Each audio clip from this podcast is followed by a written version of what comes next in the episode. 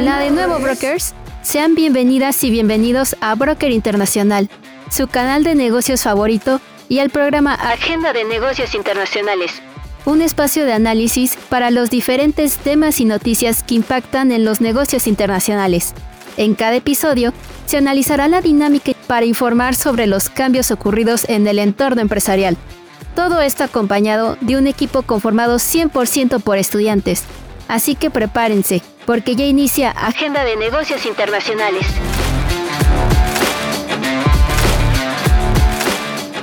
Hola a todas y todos. Es un gusto saludarles de nuevo en Agenda de Negocios Internacionales. Les saluda Claudia García, colaboradora del Observatorio Universitario de Negocios Internacionales, y en esta misión nos acompañan dos compañeras. Me gustaría iniciar saludando a Sofía, quien es estudiante de sexto semestre de la carrera de negocios de la ENES Juriquilla, de la UNAM, y vamos a preguntarle, ¿qué tal Sofía? ¿Cómo te encuentras el día de hoy? Hola Claudia, muy emocionada de poder estar aquí contigo y con Mon para platicar sobre un tema bastante concerniente y fresco que tenemos después de nuestra participación en el concurso de Providence Gold.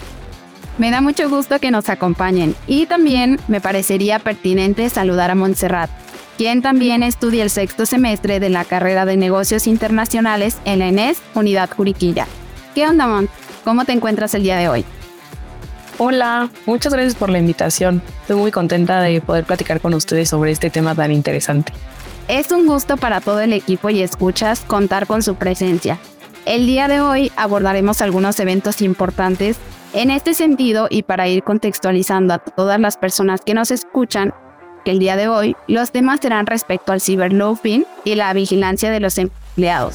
En estos términos de referencia, hacemos al uso que hacen los empleados del equipo de cómputo el cual les provee su empresa para fines personales y no relacionados con los objetivos de sus puestos y sus implicaciones. Así que quédense con nosotros ya que iremos ahondando en estos temas tan interesantes a lo largo del programa. Para iniciar con el capítulo del día de hoy y después de presentar los temas a tratar, quisiera que nos explique por favor Sofía qué es el ciberloafing en términos científicos. Claro, Podríamos considerar que la de las primeras menciones del término de cyberloafing fue por ahí del 2002 por Vivian K. Gilleen, en donde se considera que el cyberloafing es el uso del Internet proporcionado por la empresa para fines no laborales, sino que para fines personales durante las horas del trabajo.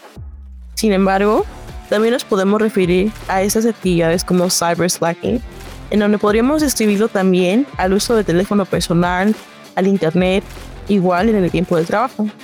Dentro de algunas de las actividades que son ejemplo del trabajador teniendo al cyberloving tenemos a la navegación de las redes sociales o en páginas que no tienen relación con el trabajo, ver videos en YouTube, compras en línea, etc. Muchas gracias, Sof. Qué interesante respuesta. Siendo así, Monse, ¿nos podrías explicar cómo afecta nuestra productividad? Claro. Pues la productividad dentro del cyberloafing depende mucho de la manera en la que se ha ejecutado porque en muchas ocasiones el cyberloafing es necesario para que los y las trabajadoras se tomen un respiro y puedan continuar con su jornada laboral con una mayor productividad durante toda esta jornada. Sin embargo, cuando se lleva a los excesos es contraproducente y se puede perder demasiado en tiempo. Es importante llevarlo de una forma sana y equilibrada. Entiendo. Vaya tema complejo, ¿no?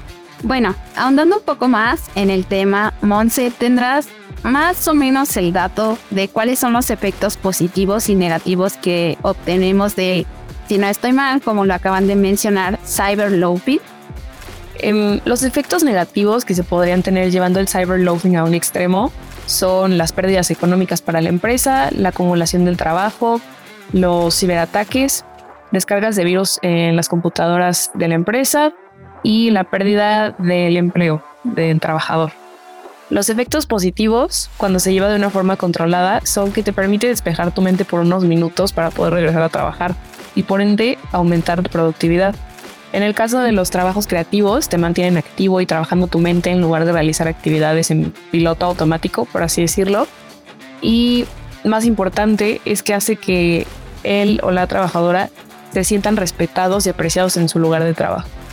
Wow, me parece bastante interesante lo que me has comentado y me queda de tarea saber qué es piloto automático en este sentido. Teniendo esto en consideración, em, ¿creen que el ciberloafing es un problema que las empresas deben frenar o ha de ser permitido para que los trabajadores desconecten de lo que sabemos son largas jornadas durante unos instantes?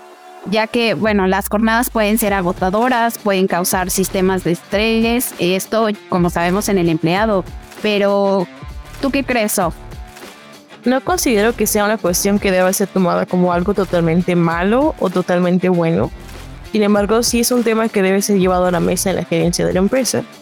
También debe considerarse el giro de la empresa, en dónde está situada. Y bueno, yo propongo esto respondiendo a preguntas como ¿ha bajado la productividad de la empresa debido al cyberloafing? ¿Han habido quejas por parte de los compañeros de trabajo por más carga de actividades debido a la baja productividad de los empleados que tienden a hacer cyberloafing? están los empleados en un ambiente de exceso de trabajo que les provoca cansancio.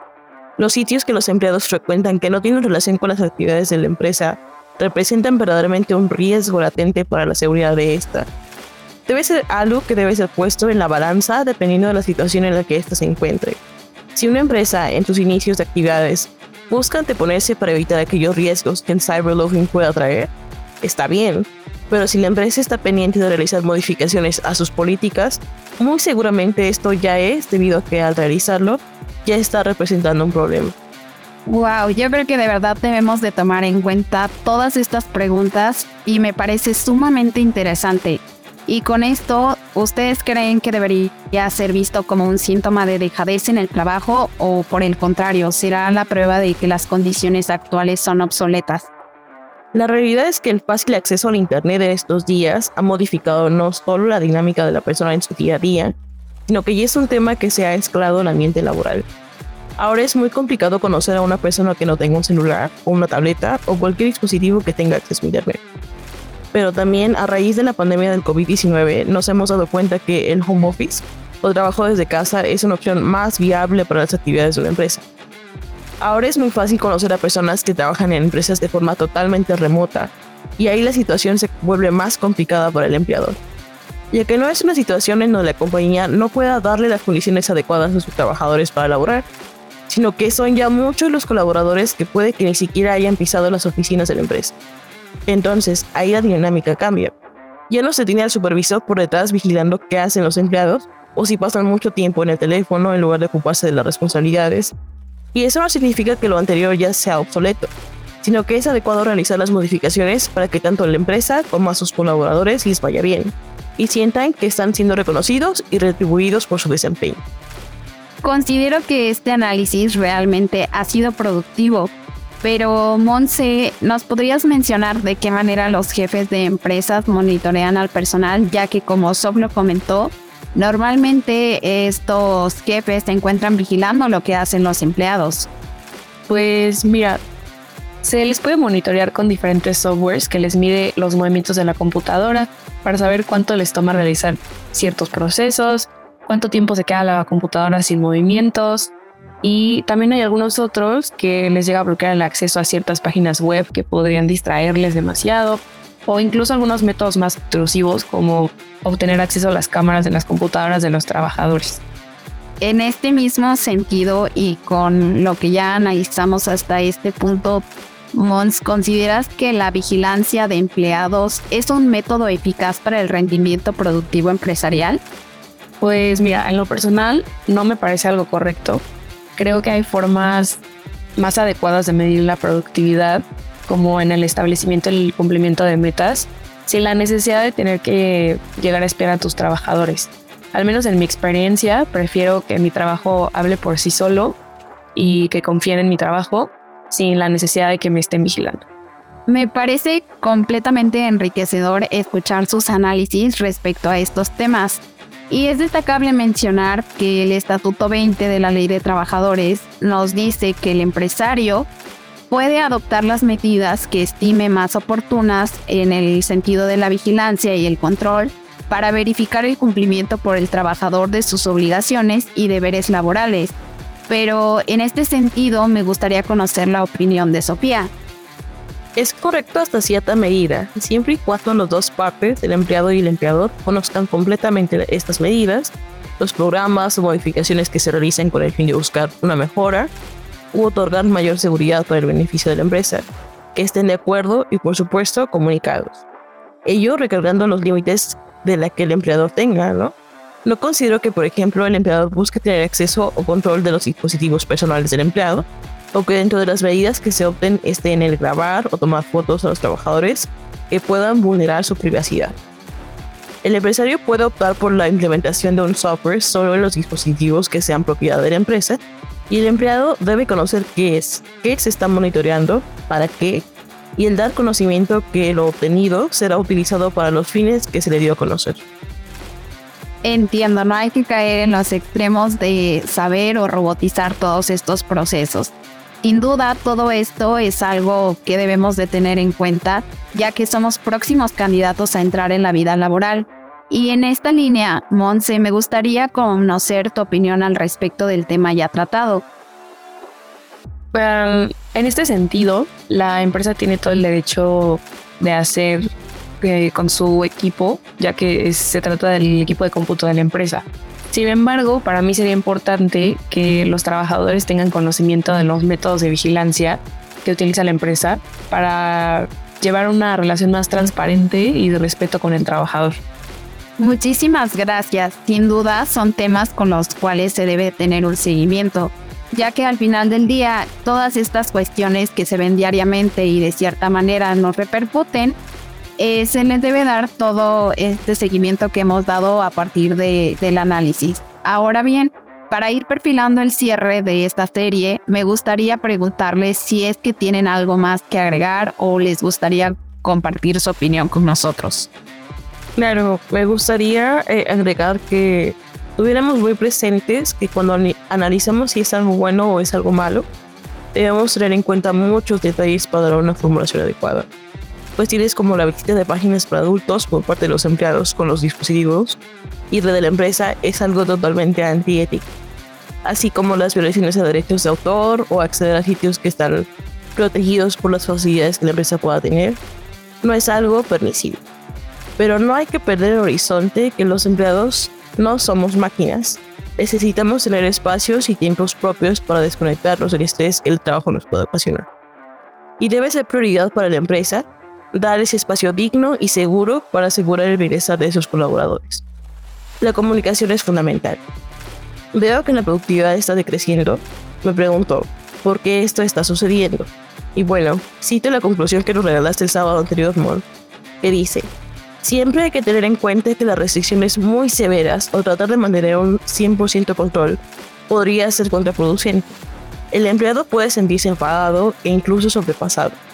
Los empleados son uno de los activos más importantes para un negocio y las políticas estrictas pueden venir con consecuencias económicas para el negocio, como lo son los ataques cibernéticos, daños al equipo, alta rotación de personal o incluso consecuencias legales. So, gracias por estas consideraciones. Monse, ¿te gustaría compartirnos algo más? Sí, muchas gracias. Pues para finalizar me gustaría añadir que dentro del cyberloafing no todo es bueno o malo. Es importante saber utilizarlo a favor de la empresa para encontrar ciertos matices. Además debemos tomar el valor de las empresas no solo por las ganancias que tienen, sino también por lo que aporta a la sociedad y la forma en la que trata a las personas involucradas. Muchas gracias por compartirnos sus análisis y tiempo sin duda en este espacio. Esta plática ha sido muy enriquecedora y yo creo que no solamente para mí, sino para todas aquellas personas que nos escuchan. Gracias también por abordar de tal manera estos temas de amplio interés y para todas las personas que siguen en Agenda de Negocios Internacionales, me gustaría decirles que siempre tienen las puertas abiertas y nos gustaría que volvieran a participar en un futuro. Ahora bien, para finalizar este capítulo, eh, Sof, ¿algo que puedas agregar para concluir? Sí, muchas gracias por la invitación. Y para hacer como una conclusión, resumen, Considero que sin duda alguna es un tema que seguramente se estará retomando conforme a las modificaciones que los ambientes laborales vayan teniendo. Como recomendación, podría decir a aquellos emprendedores que no den las cosas por hecho y establezcan qué es lo mejor para su empresa, siempre buscando una comunicación efectiva con sus colaboradores. Y bueno, muchas gracias por el tiempo y el espacio. Saludos. Mons, ¿algo que te gustaría concluir?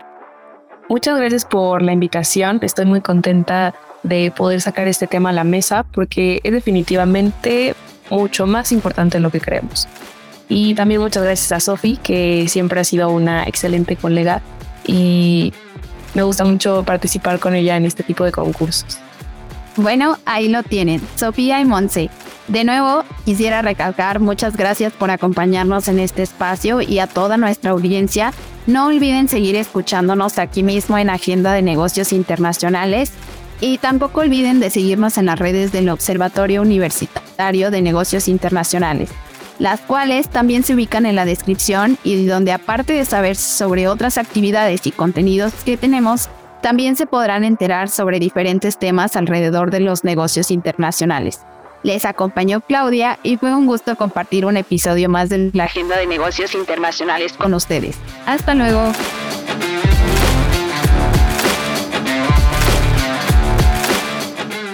Los comentarios emitidos en este programa son resultado de los análisis y opiniones de las invitadas no representan la postura oficial de la UNAM ni del proyecto. Esta fue una emisión de Agenda de Negocios Internacionales, producto del proyecto PAPIT IA 300922. Innovación en las relaciones económico-productivas en el capitalismo cognitivo y su intermitencia por la pandemia por SARS-CoV-2. El responsable del proyecto, Abdiel Hernández Mendoza. Producción, Aaron Miguel Hernández Martínez. Guión, Arturo Daniel Cruz Domínguez. Conducción, Claudia Lisset García Reyes. Invitadas, Sofía Pacheco Álvarez y Anabel Montserrat Pineda Rangel. Musicalización, Hip Rock Beat de QB Sounds.